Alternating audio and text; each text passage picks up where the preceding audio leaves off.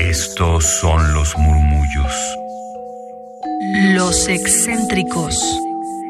Los olvidados. Los prohibidos. Radio UNAM presenta Gabinete de Curiosidades. una galería de los archivos más extraños que han habitado nuestra frecuencia.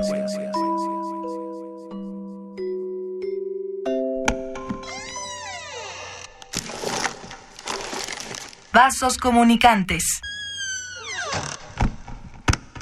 Bienvenidas y bienvenidos a Gabinete de Curiosidades. Yo soy Frida Rebontulet y están en Radio UNAM 96.1 de FM en este espacio llamado Gabinete de Curiosidades. Les invito a que nos sigan la pista para tener más información y detalles de lo que hemos hecho en este espacio en la cuenta de Twitter arroba gabinetec-bajo y también en nuestro sitio en la página de radio.unam.mx para que puedan conocer todo el acervo de sonoridades diferentes, curiosas, extrañas, poco conocidas aquí en Gabinete de Curiosidades. Hoy tenemos en dos partes, aprovechando que inicia la Semana Santa, para que puedan escuchar hoy la primera parte y en la siguiente entrega la segunda y última parte de lo que hoy presentaremos. Esto es parte de la plataforma que está disponible y gratuitamente para todos ustedes descargacultura.unam.mx con quien tenemos una fuerte colaboración aquí en Radio UNAM y aquí en Gabinete de Curiosidades para dar a conocer aquellas muestras y archivos que podemos extraer de este gran repositorio de cultura y de letras principalmente que se generan aquí en México y en general en toda nuestra América Latina e Iberoamérica. Hoy tenemos en voz de Lola Ancira, quien es narradora, un relato basado en la historia de Carlos Francisco Castañeda de la Fuente, hijo de Cristeros y quien el 5 de febrero de 1970 intentó asesinar a Gustavo Díaz Ordaz como venganza por la violencia ejercida hacia el movimiento estudiantil de 1968. En Puedo soñar que ocurrió, esta escritora mexicana Lola Ancira imagina y narra a través de diálogos, sueños, emociones y reflexiones lo que pudo haber ocurrido previo a aquel suceso que llevó al fallido justiciero a cumplir una condena de más de dos décadas en un hospital psiquiátrico.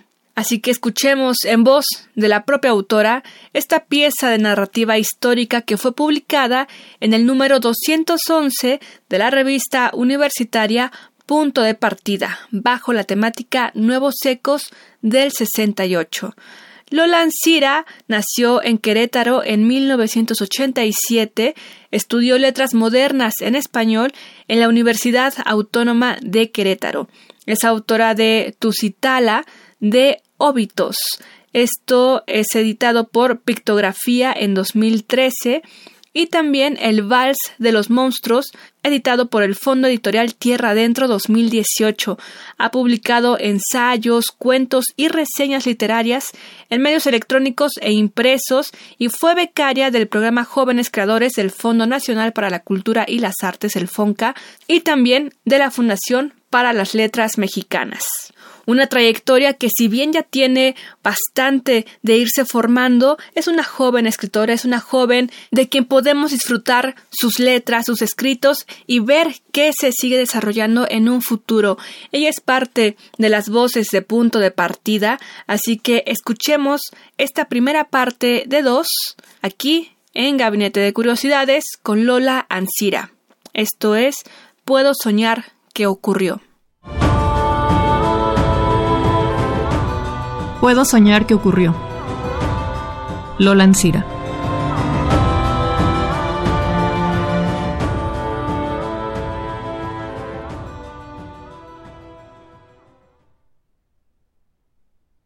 Allí donde la toques, la memoria duele. Yorgos Seferis. Yo quería estudiar para sacerdote, pero no se pudo. Entré aquí porque no quería dejar de estudiar. También me puse a trabajar en un taller mecánico junto con mi hermano allá por la casa. Carlos se sinceraba a la menor oportunidad.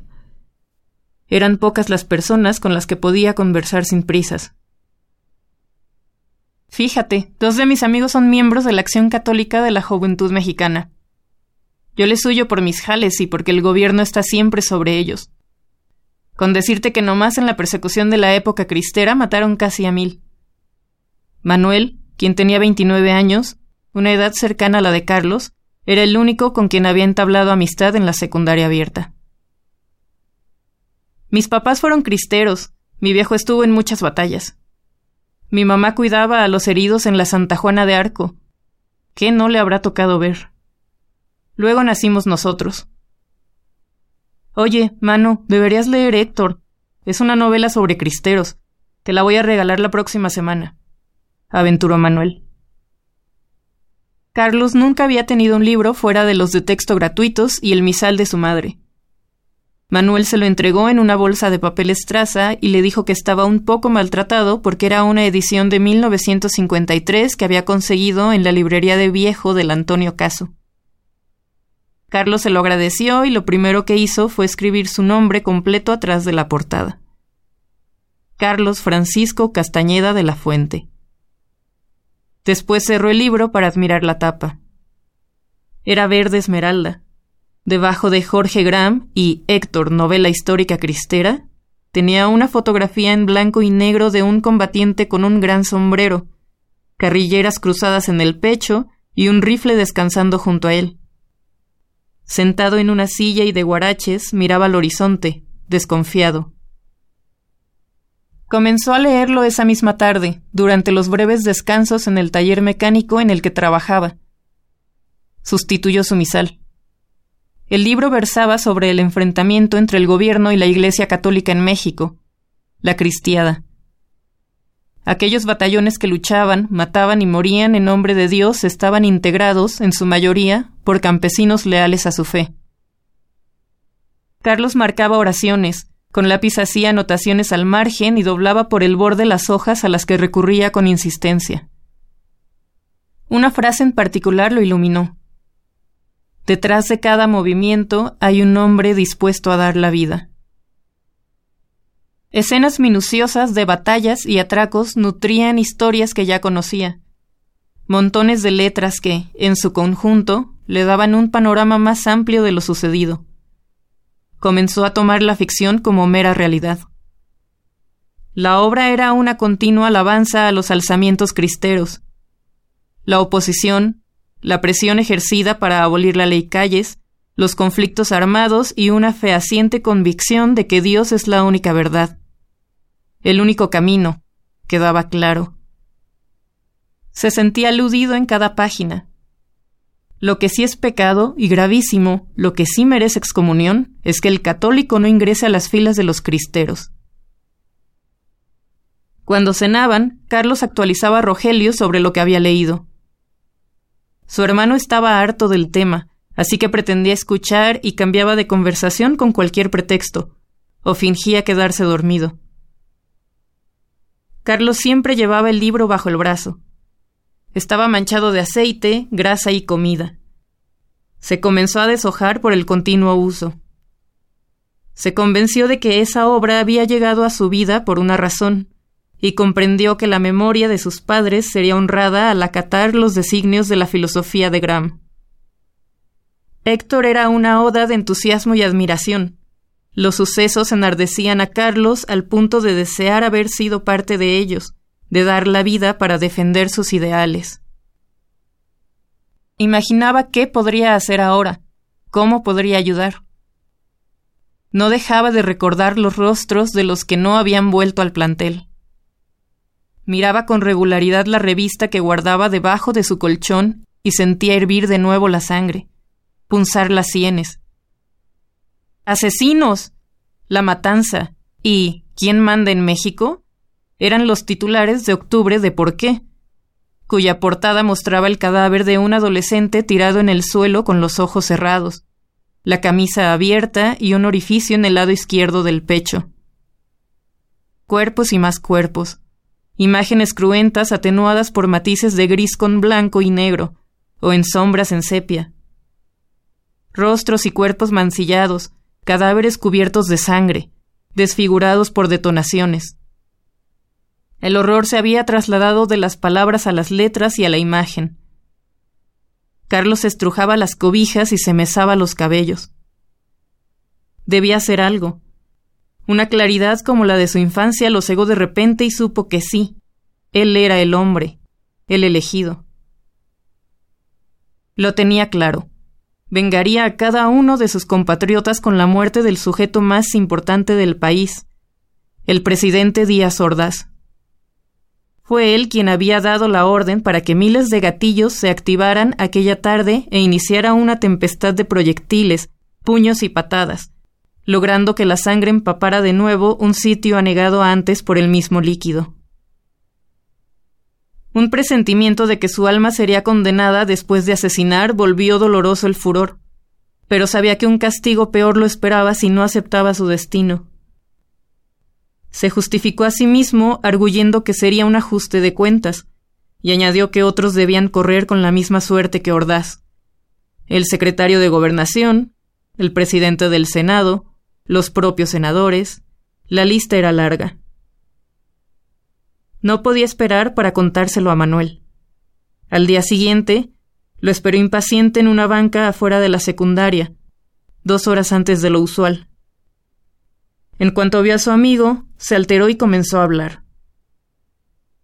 Yo soy el elegido, ese hombre dispuesto a dar la vida por el movimiento. Tengo que vengarlos.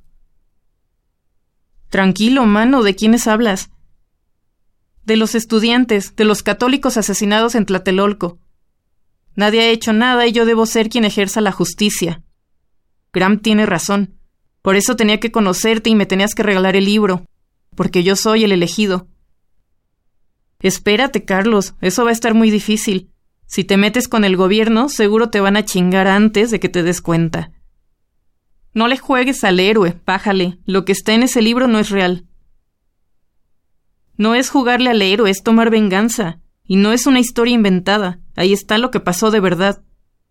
Seguiré los pasos de mis padres. ¿Tú y cuántos más? ¿Tú solo qué puedes hacer contra el poder? Únicamente se necesita una bala para matar. Muchos fueron los asesinos, pero el responsable principal está libre y nos dirige, Manuel.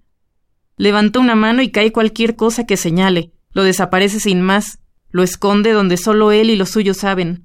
¿No te asusta eso? ¿Estar a merced de la voluntad de un homicida al que obedecemos por miedo? Puedo soñar que ocurrió. Lola Ancira. Acabamos de escuchar un fragmento, esta es la primera parte de dos que tendremos en la segunda entrega de este espacio, hoy dedicado a Puedo soñar que ocurrió en voz de Lola Ancira, narradora mexicana nacida en Querétaro en 1987, y este relato, basado en la historia de Carlos Francisco Castañeda, hijo de Cristeros y quien intentó en 1970 asesinar a Gustavo Díaz Ordaz como venganza por la violencia ejercida hacia el movimiento estudiantil de 1968 y en este intento fallido pues tuvo que cumplir una condena de más de dos décadas en un hospital psiquiátrico. Y es así como Lola Ancira nos narra a través de diálogos, sueños y emociones y reflexiones lo que pudo haber ocurrido previo a aquel suceso que llevó a nuestro justiciero Carlos Francisco a cumplir una condena en el hospital psiquiátrico. Así que les invito a que nos sigan en Gabinete de Curiosidades bajo en Twitter para que tengan los detalles de este texto, de esta lectura que pertenece a la colección de, bueno, al repositorio de descargacultura.unam.mx. Ustedes lo pueden consultar de forma completa en esta página descargacultura.unam.mx pero si nos dan la oportunidad, les invitamos a que nos sintonicen en la próxima entrega de Gabinete de Curiosidades para terminar de escuchar esta parte, esta segunda y última parte de Lola Ancira en Puedo soñar qué ocurrió. Yo soy Frida Rebontulet y les deseo un excelente inicio de Semana Santa, donde sea que nos estén escuchando y sintonizando. Hasta la próxima. Radio UNAM presentó Gabinete de Curiosidades refugio de experimentación, memoria y diversidad sonora. Dispara tu curiosidad en la próxima emisión.